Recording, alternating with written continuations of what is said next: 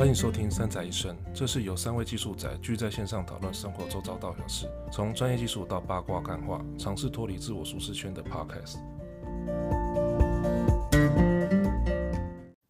好，所以上周我们做了人物专访，那也我们访问了 Build School 的丁哥，好，那我们这一来聊聊比较跟切身生活有关系的。那二零二零年可以说是人类与病毒的 在打足球赛，好，那上半场已经踢完了哈，那现在要踢下半场。我觉得比较像拳击赛。拳击赛吗？我怎么说？就才一回合而已的。才一回合。Wrong one。没有啊，上半场四十五分钟差不多啦。到拳击赛，你如果打快一点，你要打到四五十几回合，对不对？对，不像阿里会会是会是蛮持久的、啊。哦。希希望不要啦，希望不要。虽然以后可能就是变成生活的一部分，对，对，那是与你共存，对，啊、对。或者是人当人确诊人数到达一个数量，然后大家都麻麻麻木之后就，就啊随便啦。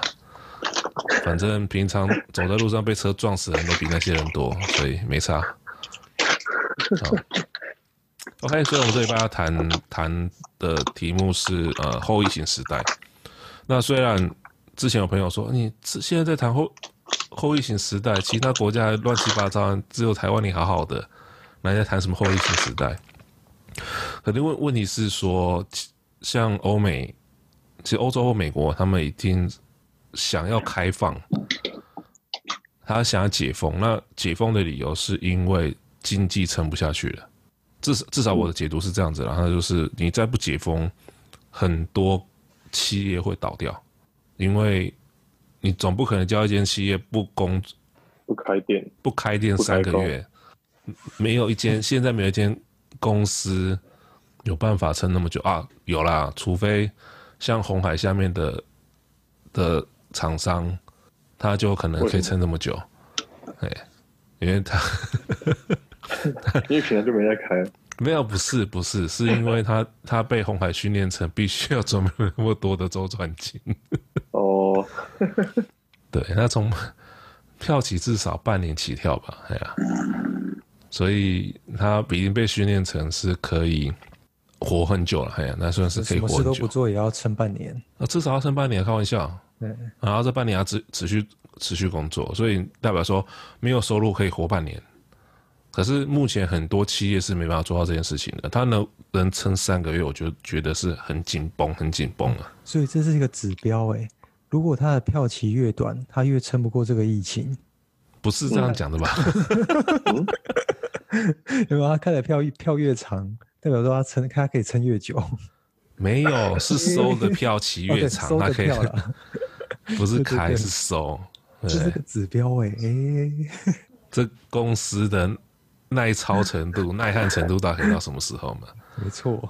哦，其实其实台湾在这一波并没有真正被重打击到，除了呃旅游业啊、呃，旅游业或者是大急需仰赖国外的这些相关行业，它当然是会受到影响了。但是，一般你就说一般对我们来说，你觉得会有受到什么影响吗？你的公司会因为疫情？或者是我们所处的行业是不会、不太会受到疫情的，而有什么改变？你们那边呢？你们有感受到什么差异吗？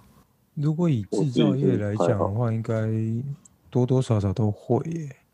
嗯，因为你制造业一定会需要人力啊。对。啊，可是台湾比较。比较 lucky 啦，所以影响相对比较少。可是像如果疫情比较严重的地方的制造业，那它的影响一定是很很很剧烈的。哦，当然当然，这个东西我们等下会谈哈，就是世界工厂这个这种布局模式还适用嘛？啊，这个我们等下会谈。嗯，但是如果说我们就以台湾自己本岛，就是国内自己来讲的话，可能是因为地理环境问题。事实上，台湾并没有真正所谓的大爆发，对吧？那也有可能是因为大家平常的习惯，例如说戴口罩啦、勤洗手，然后也愿意戴口罩啦。哈。那这件事情让整个疫情是在可控范围内现在被控制下来的，然后也事实上我们并没有说大到封城这件事情。那我知道一个朋友他们所处的城市是封城，就是你平常没事不能随便到外面乱走动，然后只有在特定的日子可以去购买一些民生必需品，不然平常是就只能乖乖待在家里面。那至少台湾，台湾吧，应该不是台湾的。没有没有，在国外国外，台湾台湾没有遇到这种现象。欧洲比较，欧洲有，欧洲有。那，欧洲比较有。对，那其实台湾并没有到严重到这种程度，所以你走到路上，你会觉得说，哎，你说有疫情，好像有那么一回事，可是我们的感受度没那么深。原因是因为你看嘛，餐饮也在做，百货公司有啊，百货公司去的人有变少。啊，然后啊，最近最近是去的人很多了，但是疫情刚开始，你说上半年度去百货公司逛街的人其实算很少，对吧？因为大家其实会怕，然后所以说尽量不要出没那些呃人可能会很多的地方，像电影院啊，然后百货公司、餐厅也是。对对对，餐厅其实餐厅受影响受很大，对啊，所以很多呃连锁店或者是一些比较呃。你要说租金成本比较高的地方，他可能就直接把店收起来。像饭店，有些饭店也是直接收起来了嘛。对，所以餐饮业这一波确实是受到影响。那或许是另外一个角度是，有没有办法趁这这一波做转型？因为我知道说有些饭店因为疫情，所以他们推出了便当。很多餐饮业都这样啊。对啊，就是你推外送服务嘛，就外带服务或什么对、啊，那就是一种转型方式。所以上半年度其实。呃，外送平平台呃，美食外送算是有顺搭上顺顺风车吗？我不会，因为我不知道，我没在用。对，嗯，应该说算是也也是跟你们很久，然后他就借着这个机会，其实其实本本来就去年夏天就已经红起来了。嗯，对，然后刚好刚好有这一波就在带，就连平常本来不怎么用的人也必须去用它。哦，那那我就没那个需求，没还没用过一次哎。哦，是哦，我还没用过。我可以寄给你那个好友推荐吗？然后呢？对啊，就是你是很，等下寄给你，等下寄给你。我不用 你会收到，你会有拿到什么折扣吗？就逼你用啊？不是啊，问题是我不用，你就你就开通就好了。我开通就好了。干嘛这样子？你？对、啊，终于找到，终于找到没有用过的人了。我啊，我啊，我没用过。对，因为我没有那个需求啊。因为都自己煮。一个是自己煮，另外一个是我家里附近买东西很方便，我离我就会出去走走，或者是摩托车出去。Oh. 我还没有懒到那种说啊，我必须等食物送上门或什么的。没有啊，因为我家过个路口过去就是传统市场，那边傍晚就很多吃的啊。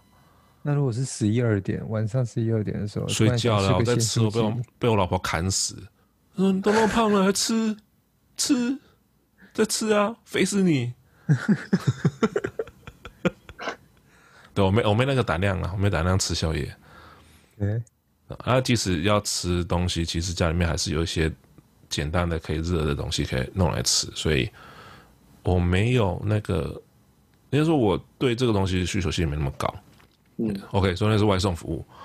好，那在您说到六月底，现在现在是六月底哈，六月三十号，全球累计大概终于呃，应该说前几天零破千，然后今天是呃，我拿到数据是确诊人数是一千零一十九万，就接近一零二零万了，就是一千零二十万人确诊，然后死亡人数是达到五十万两千九百四十七人。好，所以这波这波疫情，事实上它的是传染力让我们觉得很害怕。哦、那算一算，有五趴的致死率，哎，嗯，差不多啦，其实差不多啊。可是就是因为它的传染力太可怕了，所以才让那个死亡人数会那么恐怖。你想想嘛，如果说这个这个病毒它的传染力没有很强，我们会这么 care 吗？像流感，它死亡率也很高啊。好了，看国家了，有些国家搞不好不会，有些国家可能得个流感就会死人。对，那但是你要流感，每年都有流感，每年都会有因为流感而死，但是也没有像今年遇到像这种情形那么严重，飞机都不飞啦，各国封国啦，什么东西都没有，全部封掉，对不对？那之前会有这个现象，只有几种地情况会发生呢。一是某研究机构去做模拟，说啊，如果说当世界发生这种大型的 outbreak，然后人类多久会灭亡？然后另外一种情形是电影，嗯，对对，就像雨雨伞。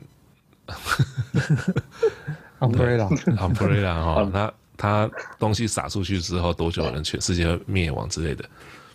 不然不然，其实平时也没人会 care 这件事情。那也我不确定那什么时候大家会开始注意这件事情。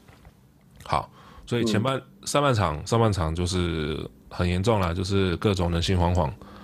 但是健康跟经济。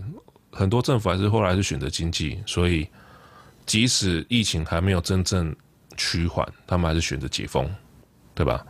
就像欧洲，它开放说，哦，欧盟某些国家可以互相通，互相去做进入了嘛，进出。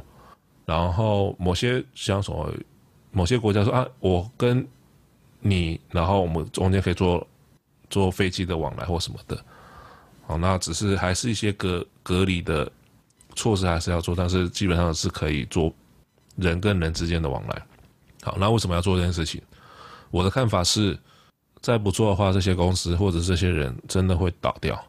哦，因为没有经济经济活动，那当然相对的收入都不会有，可是支出还是持续存在，对吧？那这也是为什么这些国家必须要做，因为再不做，像我今天看到一个新闻哈，就是像加拿大一些很有名的马戏太阳马戏团。你知道这个的吗？嗯，对。今天好像是今天吧。破产就是申请破产保护，然后就是三千五百人失业。那表示什么？未来如果要再看到太阳马太阳马戏团，是一件我觉得有一段还有一段路要走了。哎，你没有看过太阳马戏团吗？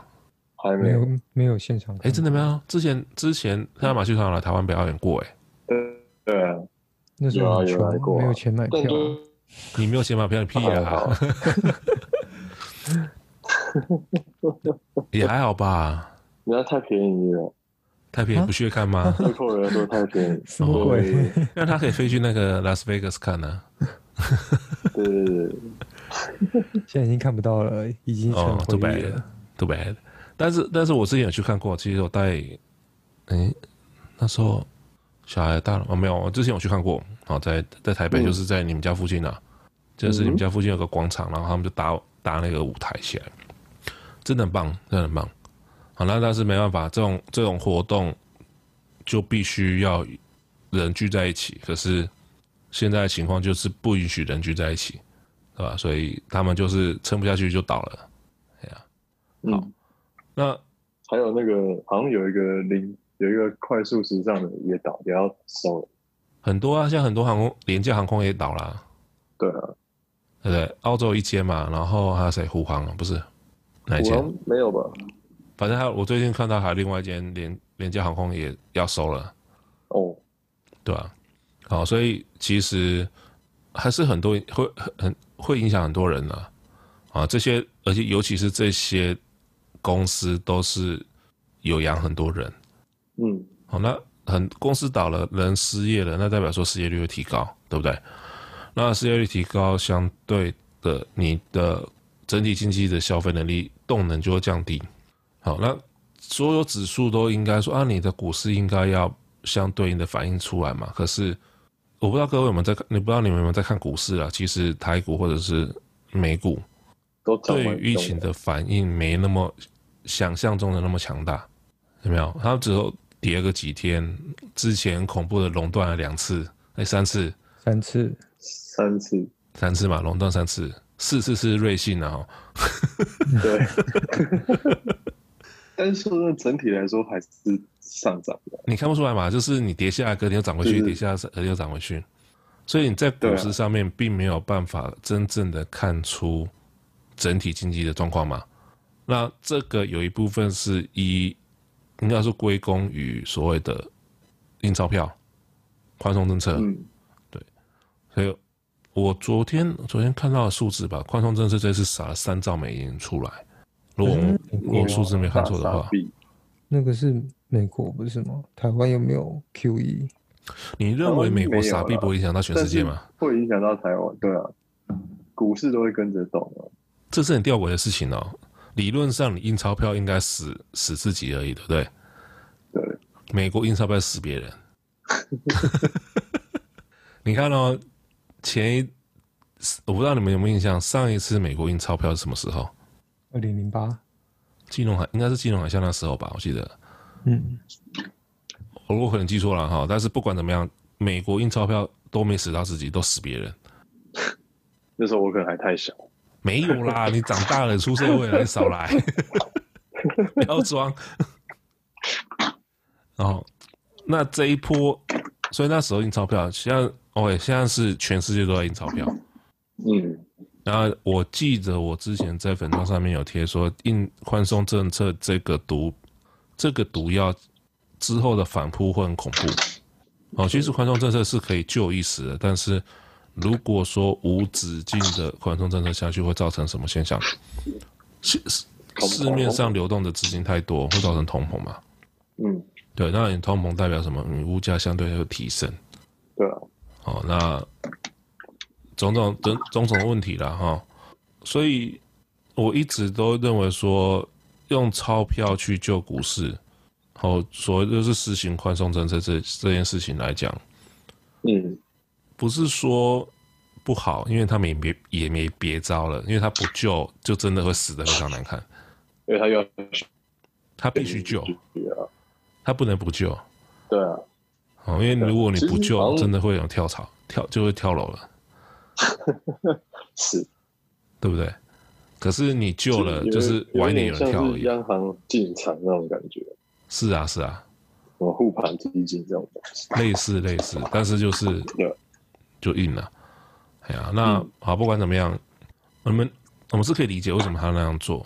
那只是说，接下来接下来第二波呢，好，那是不是要想办法增加，就是降低失业率嘛？那降低失业率的方法就是最快的方法了哈，最快的方法就是制造业，把制造业拉回国内，就可以制造大量的工作机会，扩大内需，对吧？因为你除了制造业，你还有其他行业也可以大量制造工作机会嘛？服务业不行嘛？因为服务业就只需要这么一点点人，可是制造业可以需要大量资料，所以任何国家想要经济起飞，一定是在于在制造业很蓬勃发展的时候，就会经经济起飞嘛。像台湾经济起飞的时候，也是那时候制造业很很盛行啊。那时候我还小，我不知道。你对啊，那时候你还 还小吗？还还有意识啊，只是你没有注意这件事情，对，好吧？但是你出生了，好吧？你出生了，代表你就要为这这世界负责。什么鬼？哦，所以制造业是一种方法。那你要，可是现在问题是，很多国家的制造业现在都跑去哪里了？西台湾？你说疫情前吗？对啊，疫情前啊，疫情前，跑到世界工厂了。跑去中国啦，一定是中国嘛？啊、中国对外开放十年了吧？不止，不止二十，反正他对外开放很久很久了。反正，所以很多人因为那边的人工便宜，制造成本便宜，所以很多厂都搬到中国去，然后国内都没有。因为制造业的另外一个问题是。它虽然可以制造带来就业机会，它可以创造每个人的财富，但是它会带来环境污染的破坏，所以一个国家的经济都会从制造业慢慢的走向服务业，啊，这这是一个必然的状况，啊，所以他们工厂都塞上来，塞到中国去，塞到现在是东南亚了哈，之前是现在中中国，好，所以后来是全世界的东西全部都是 MIC，都是 Made in China。好，就是会有世界工厂这一个称号出来，但是问题是，这今年的疫情，因为所有产线都在中国，然后中国整个也是传说中疫情爆发的出的的什么源头源头？OK，我是说传说，因为现在听说 WHO 要去调查了，但是调查出来结果应该不是中国，对，所以我们只能假设性说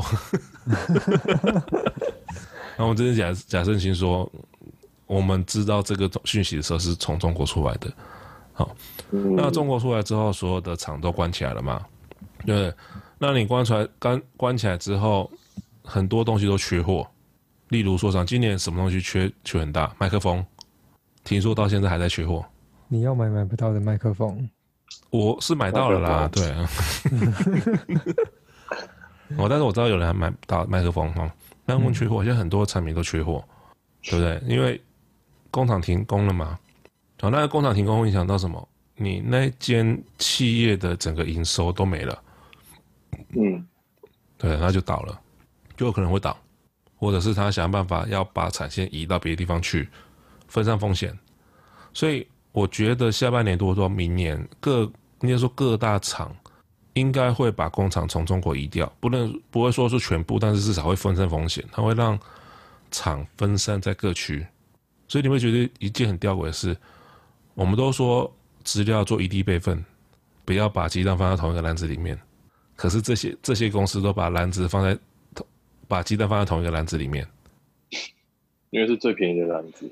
对啊，问题是这个便宜的篮子会咬你啊！哦，我我说会咬你的原因是因为你知道吗？中国其实在近代，好，我换个方式讲啊，其实中国政府对于劳工的保障是很强势的。嗯，对，对不对？非常强势。他会要求公司或企业对于劳工一定要。的保障一定是要做足，不然他就搞死你。所以他们的薪资从原本很便宜到现在，其实成本已经跟其周遭国家其实差不了多少了，对吧？嗯、哦，这个是这个是劳工部分，而且是劳工就说我要罢工啊，然后呢，他就真的罢工了。对，好像不会罢工了，会了会了，直接走了，直接到另外一个对手公司去了。他就罢工啊。我好像没有没有听说过会罢工的。有啦有啦有啦，会罢工了有了。当没有对手没有另外一间对手公司的时候，他就会罢工。哦。然后当有另外一间对手公司，是把你这个厂整个搬走，或者是连搬不搬就把你踢踢踢出去，然后这个厂就变他的。嗯嗯。好，种种种种啦，但是不管怎么样，现在工厂开在那边的诱因已经不是当初去开工厂，把工厂建设在那边的。原因了？那现在走不掉的原因是因为上下游的问题，因为它所有的相关的那叫什么？呃，产链嘛，产线、产链都在那边啊。产业链，产业链都在那边啊。所以他他不是说想要走就走。例如说，后来我们就拿 Apple 的手机来讲，做一只 Apple 手机需要那么多零件，对不对？我总不可能说哦，我今天 Apple 想要想要把厂迁走，就能把它迁走。那你那些零件怎么办？你要去哪边？你迁回美国？美国有那些零件吗？有可能有，可是量一定不够你用，对吧？所以我觉得迁厂没办法那么快，但是我觉得未来这些公司一定会把厂迁出去中国，迁离开中国，然后在别的地方设定 设厂。好，那这样子会造成蛮有趣的，嗯。没有，我说这其实也是蛮有趣的，就是有种那种合久必分，分久必合的感觉。没有，就一样嘛，这种这种很正常啊。就商业考量上面，如果说你在那边设厂的诱因已经不足以 cover 我的风险，对啊，那我会宁愿选择走人啊。嗯，对不对？好，那企业外移，企业移移出中国，对中国有什么影响？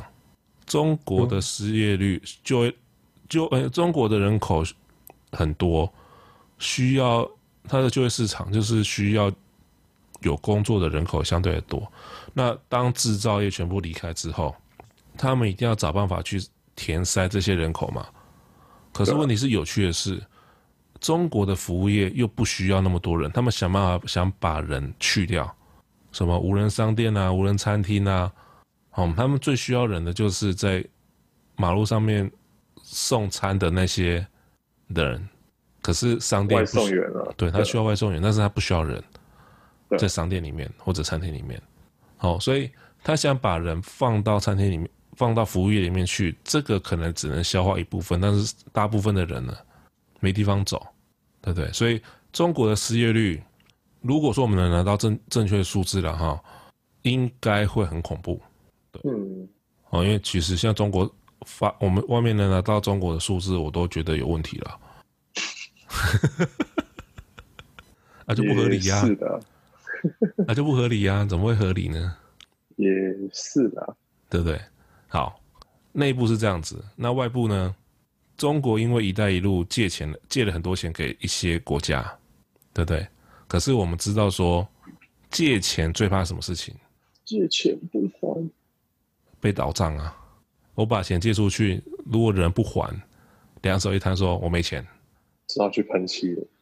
他也没办法喷漆啊，他钱多到他 他借的钱金额多到他不知道怎么办呢、啊？好，那你就是割地赔款嘛，对不对？对啊。可是问题是卖我港口，可是你割地赔款会造成社会公感不好，即使你是对的，社会公感不好，就是你你骗贫穷贫苦人家跟你借钱，然后利息又很高，你就笃定说他还不了钱，说要把他国家吃了，差不多是这个意思，对不对？那这样子社会观感会好吗？我不觉得啊，虽然他也不不 care 社会观感的、啊。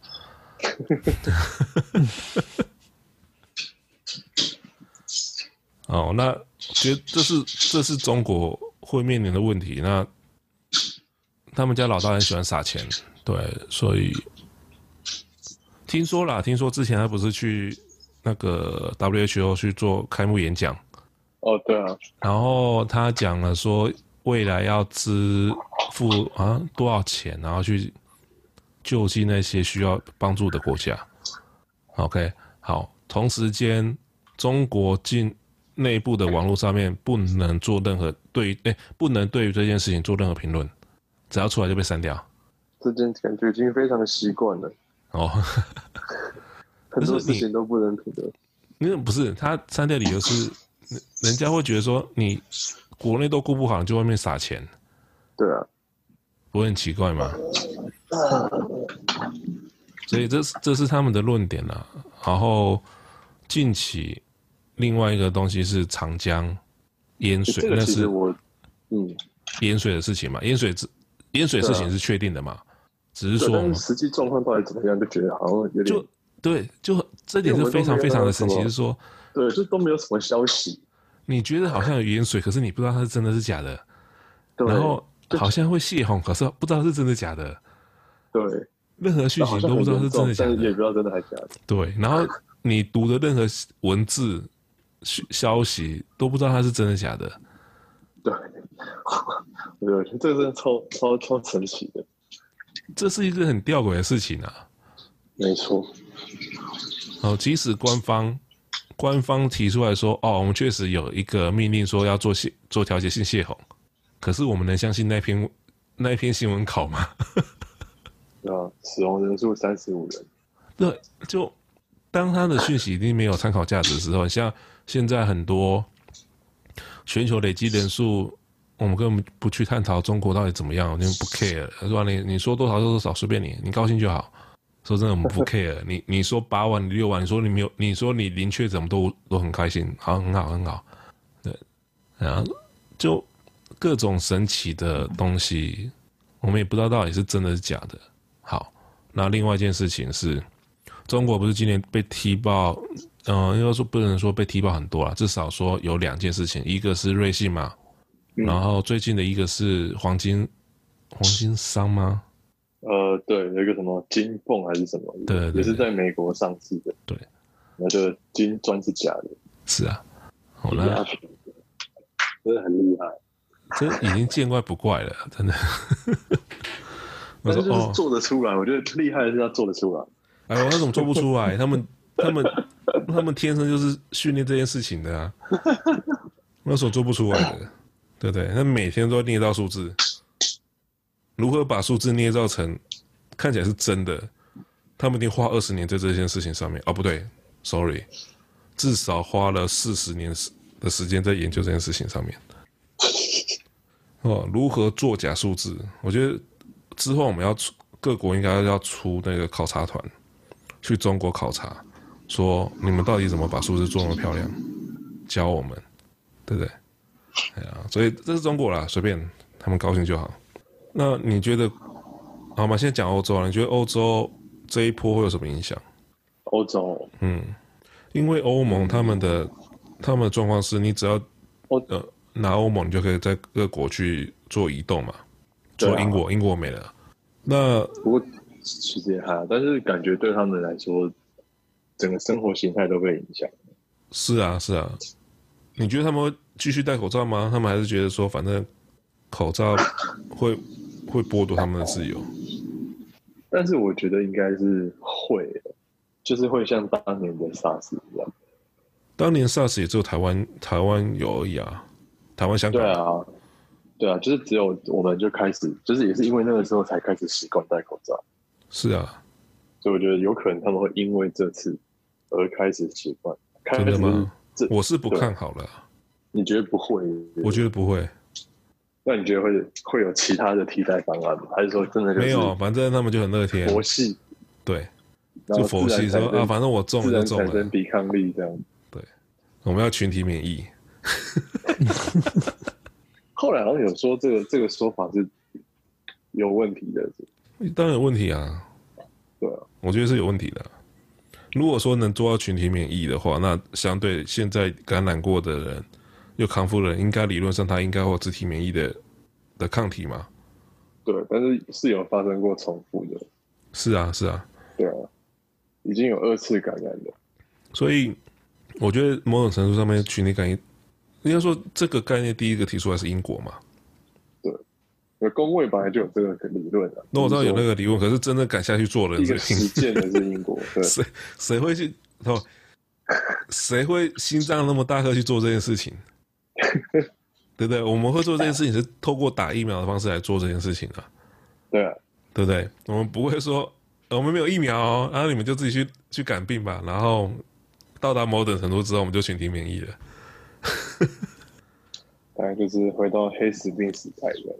哎，那黑说到黑死病起源，好像也是那边哈。对啊。黄祸。好，他们他们有他们坚持。对。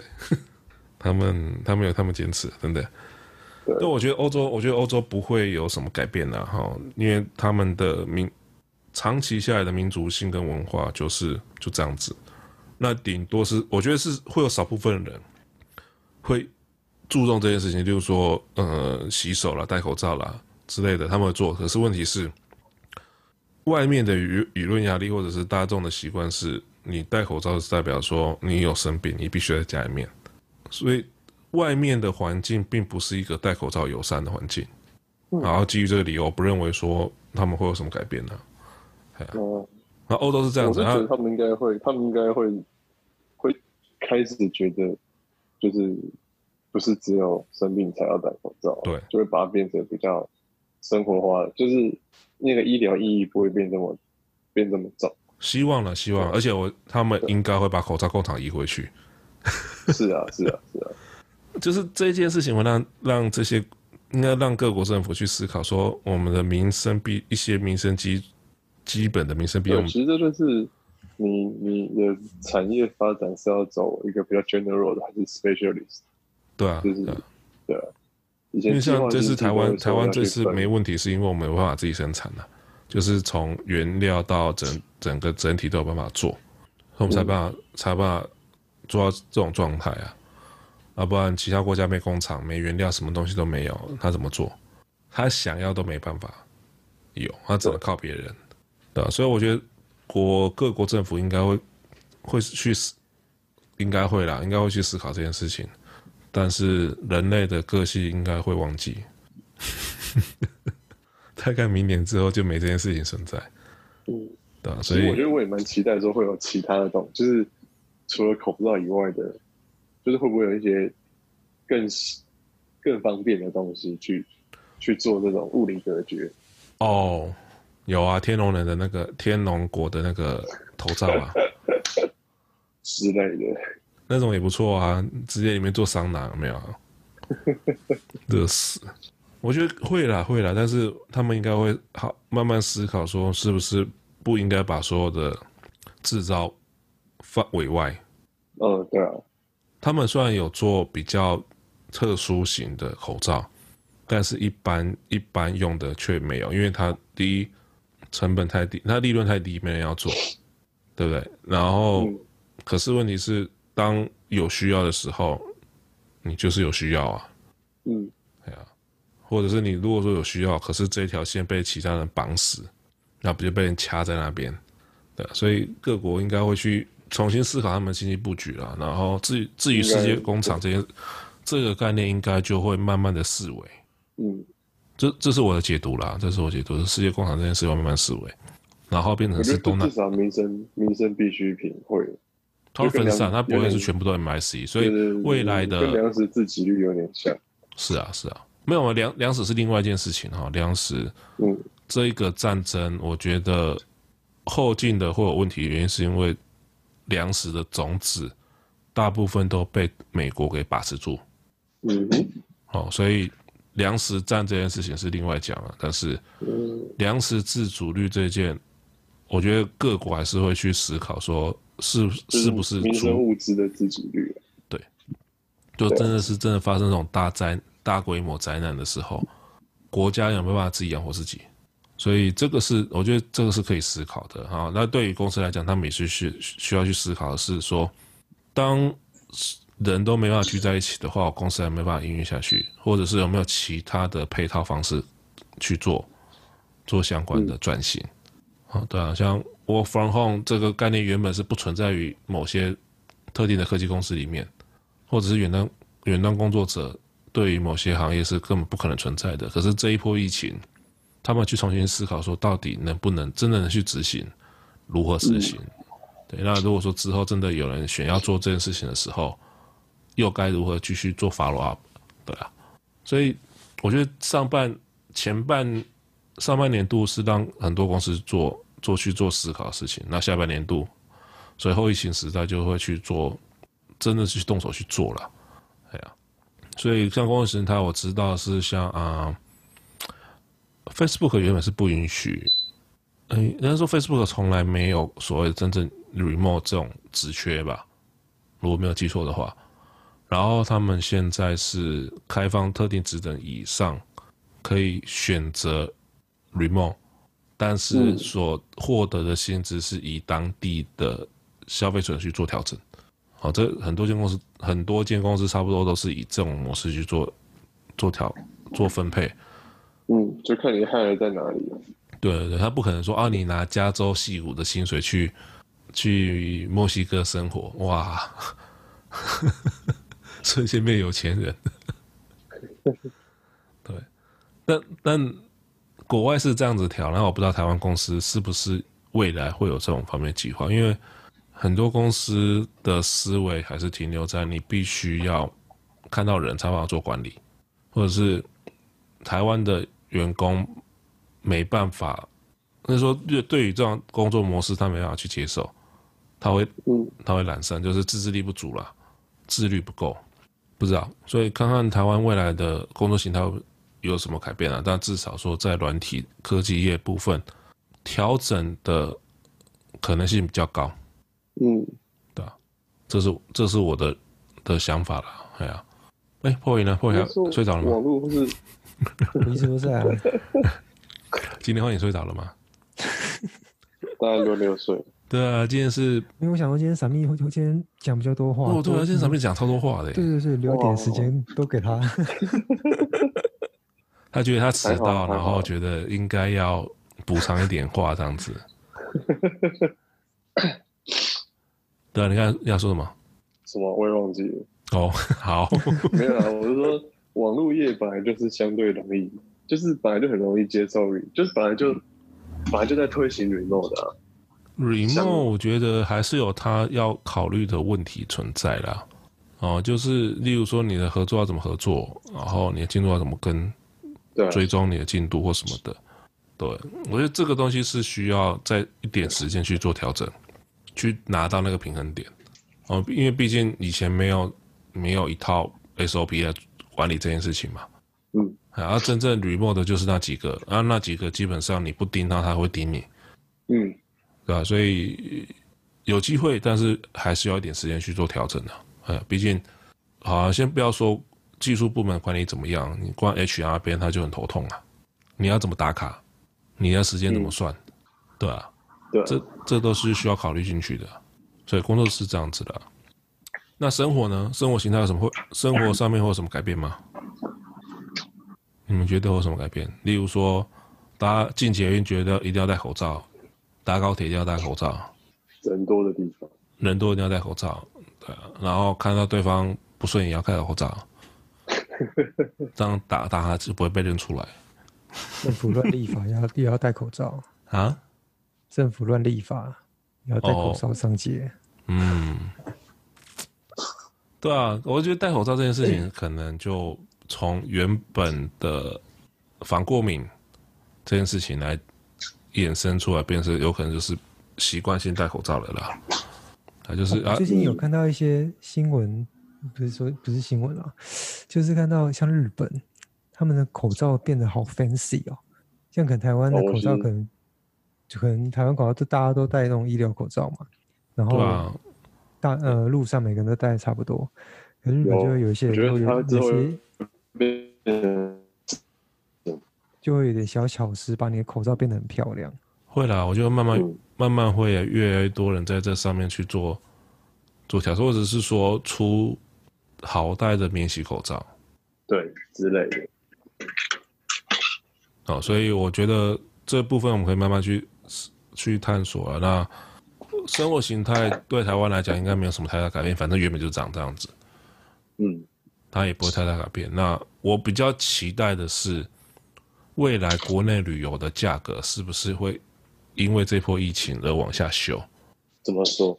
怎么说？呃，例如说，像我这段时间去台北住住过夜的时候，可能那个饭店搭的方案怎么样？它一个晚上从原本的五六千块变成是我现在两千块就可以住到。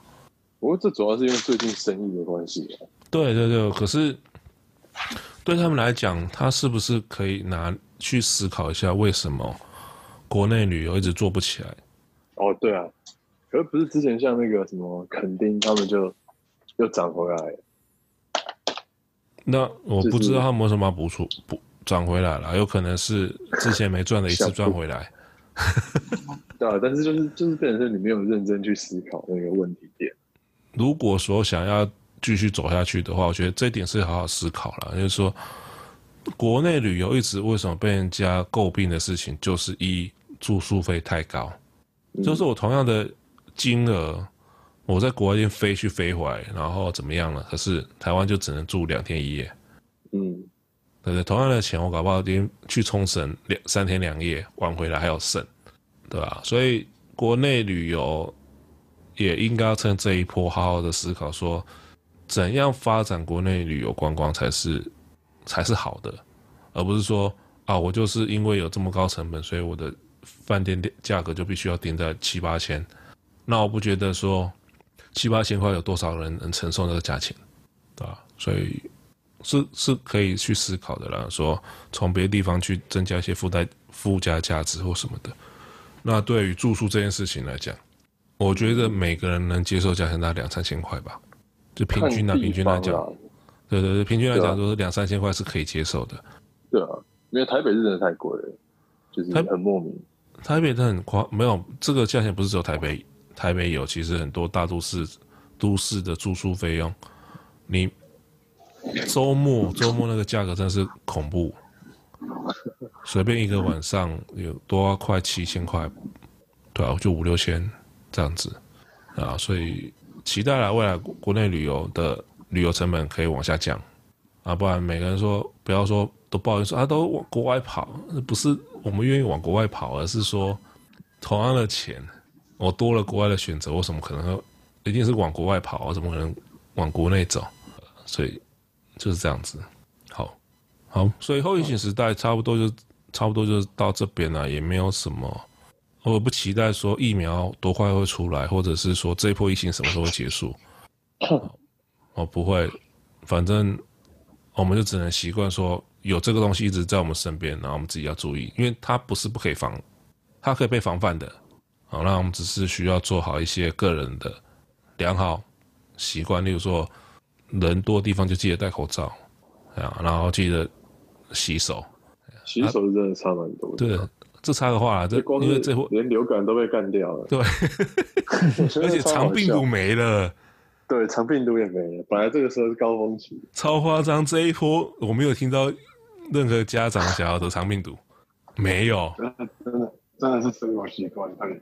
其实会影响，对，就是间接被干掉，对，所以我觉得要试着去跟，我就忘记他讲武汉病毒这一类型的肺炎，我觉得就是应该很讨厌他们，很讨厌长这个武汉病毒，都因为他害我没办法生存。哦，认命吧，反正换个地方移动而已啊。每个 每个人都有每个人的时代，好不好？病毒自己也是认命点，是没错。对，所以就这样子啦，反正就自己注重自己安全卫生，就不容易去染到，就感染到这些疾病啊。当然也不要做人也不要太铁齿，对，就是硬要去人多的地方，那我没办法。不过我觉得，对啊，不过那个还是疫苗还是必要的，不然还是会蛮。就蛮危险的。我觉得他的状况就跟流感疫苗一样啊，你只能猜他接下来会长什么样子而已啊。呃，对，是，可是，对，是这么说没错。对啊，它它会变形嘛，你只能猜，对，只能猜而已啊。但是在疫苗没有发生之前，我我们就说实在的，我们端光靠口罩跟勤洗手这两件事情，就是可以大幅的降低感染的几率的，对不对？嗯，哎呀，所以就这样办。反正你去百货公司看到吃饭前面有个塑胶透明的板子，看久就习惯了啦。对，然后你去、嗯、去银行看到看到那些板子，或者去办一些事情看到那些板子，久了就习惯了。哎呀，反正大家加油啦！哎呀，你赶快撑过这一波，看中国下一波会送什么礼物出来，对不对？中国每天都要产生新新的产品出来，嗯，对，好，那差不多到这边。那、啊、以上哈，今天讲的全部都是个人的想法、意见，哦，那没有绝对。雷同。呃，如果刚好说对，那就是就是巧合啊，哦、也没有绝对要去贬贬低什么东西，那纯粹自己的观点去推理出来的东西。OK。免责说明了哈，嗯、好啊，那我们这一拜的 Weekly Pick，傻妹你要先开始吗？哦，好啊，我看一下，我是最近，其实最近有朋友就是就是弄了一个群组，然后就是有那种就是会每天会分享一些那种，我觉得算是有点有点心灵鸡汤的影片啦，对，哦、但是那那这一个就是我这礼拜挑的是一部他在讲说，呃，你去。你如何去培养习惯？其实，因为像我们的习惯很多，其实就是你从你原生家庭。真的有一个有一个理论，它是说，我们从七我们在七岁之前，我们看着我们的环境，我们就已经学了一套我们处事应对的方法。那如果我要去改变的话，那其实我是需要就是不断的去重复，不断的去重复，才能去改变那个已经呃，他所谓的已经 program 好的模式，这样。嗯哼。对，然后，然后我挑的这一篇，他是在讲说，那你如何养成习惯的话，就是他从他的一个，我觉得也是蛮，呃呃，我觉得我应该说，我觉得它是一个蛮好实践的，呃，一个蛮 practical 的方式，就是说一个观念，就是追求追求进步，不是完美，这样，就是追求过程，嗯，对，就是。我不要为了说，为了达到完美，然后把那个就是我要去定一个目标，然后把它定得非常的难以达成的，嗯，对。然后，然后他还有提到一个一个做法，就是弄一个类似，好像在那个什么原子习惯里面好像会写到，就原子习惯那本书里面写到，是有一种类似成就感的东西，就是我今天。只是完成一件小也没关系，我就把它记录下来。那就例如什么，像我今天早上要准时起床，你累积下来，你可能再回头看的时候，一来是你对自己也会也会有，你知道，哦，原来我已经，对对对对对，就比如说你这种变十五分钟、二十分钟，就是用这种小小小的累积，让你让你之后有点就是有点像很之前大家会说什么每天进步百分之一，你一年之后就是十七倍还是什么的，类似这种东西。其实其实这观观点我之前有听过，就是说。对，这个其实蛮常见的。就像 OK，就像常见的，像例如说健身好了，你不需、嗯、我们不需要一口气下太太大的，就是一看就知道不可能达到目标，而是说你就说哦，我我从一个我可以做到的事情开始做，当你一直一直做做做做到最后，终究会达到你原本想要达到的目标。对啊，对啊，所以所以我觉得这有点概念是那样子。其实是，其实重训的理论本来就是这样，因为重训的理论就是你每一次，你每一次都去破坏你的肌肉嘛，然后让你的肌肉去承受一个，就是让你的肌肉去习惯一个比你的比你能承受的强度略高的强度。嗯，就比如说我只能我的我的肌肉习惯拉习惯拉五公斤，那我就让它去拉六公斤，然后我我时间就是撑了撑当。我的肌肉撑到习惯六公斤之后，我就可以再往上加，然后慢慢的，你的你的力量就会慢慢推上去，对吧？然后终究就会达到你想要达到目标，对吧？对对对，对，差不多这样子。好，还不错，还不错。啊，Point 呢？哎呦，不错哦，不错哦。你的你的微信配的是周杰伦，我记 得，不错。新歌，新专辑，新歌。我最近看了一个，我这礼拜、嗯、我这礼拜又看了一个我觉得还不错的实境秀节目，叫做它是 Discovery 拍的体拍的一个八集的影集，嗯，叫做《富豪谷底求翻身》啊，我知道那个，嗯，我觉得还蛮好看的。他在讲一个亿万富翁，然后是真实的，哦、还没看，真实的我看到，对，他是一个真实的亿万富翁，嗯、然后他在讲说他。自己本身是一个白手起家的人，那他想说，如果他换到现在这个时代，他是否还能够再一次白手起家？嗯，所以他就他就打了一个赌注，他拿了一百块，一百块美金，说我要在九十天内把这一百块美金打造出一个一百万的企业，价值一百万美金的企业。嗯，然后这个影集就在讲说他这个这九十天的一个。呃，过程他是怎么过的？然后其中有一段我觉得还蛮有意思，嗯、就是已经到后半段了。他讲到一个，他做出一个，呃，因为他那时候已经要要带一个小团队了。嗯，他讲到一个想法是仆人式管理。什么叫仆人式管理？就是他把自己，他自己本身是管理者，他要管理一个团队，但是他把自己当成当成是一个仆人，他要去 serve 这些团队的团呃伙伴们。这些团队的伙伴，嗯，什么意思呢？就是这些伙伴，他当然有一些设定好的目标要给他们去达成，但是这身为管理者的人，他要去适时的帮助这些伙伴朝他们的目标前进。他们过程中可能会遇到一些问题，遇到一些挫折，或或是他不知道他要怎么做，这时候他就要跳出来帮他们去，可能去开导他们啊，去给他们方向啊，跟他们聊聊啊，做这些事情。嗯，所以他做的事情其实是。比较呃，像是仆人一样去帮去 serve 这些人，然后这是一个我觉得蛮有意思的一件事情。就像是很多人会觉得说，呃，主管是不是要以身作则？主管是不是他他要求这么多，他是不是应该也要会这么多？这样子一个想法会出现。那像以仆人式管理的话，他有。有 match 到这样子的一个观念在，我觉得还蛮蛮不错的。那这个影集，我觉得蛮适合大家去看看它，因为这个呃，这个影片的过程中，其实还蛮多点可以让我们去思考说，究竟我们在现在这个时候，我们可以有怎样的切入点或者是想法来改变我们目前的生活。嗯，好。哦，我知道，我知道那个了。那部我是看，我是跳着看的，对，那是还不错。那前面初期就是，有时候是梦想是有梦最美，但现实是残酷的。但我觉得这个影集里面有几个点，其实还蛮呃，有点不真实啊，有点运气太好的那种感觉，成分在还是有。但是毕竟做节目嘛，对不对？做做你这还中间有一些小修正还是需要的，让这个整个秀看起来比较好看。当然了，不然第三天就毁掉，就回家了吧。对，好，这礼拜其实这一半我很忙，我也没空。然后对，但是我先讲了哈，这其实。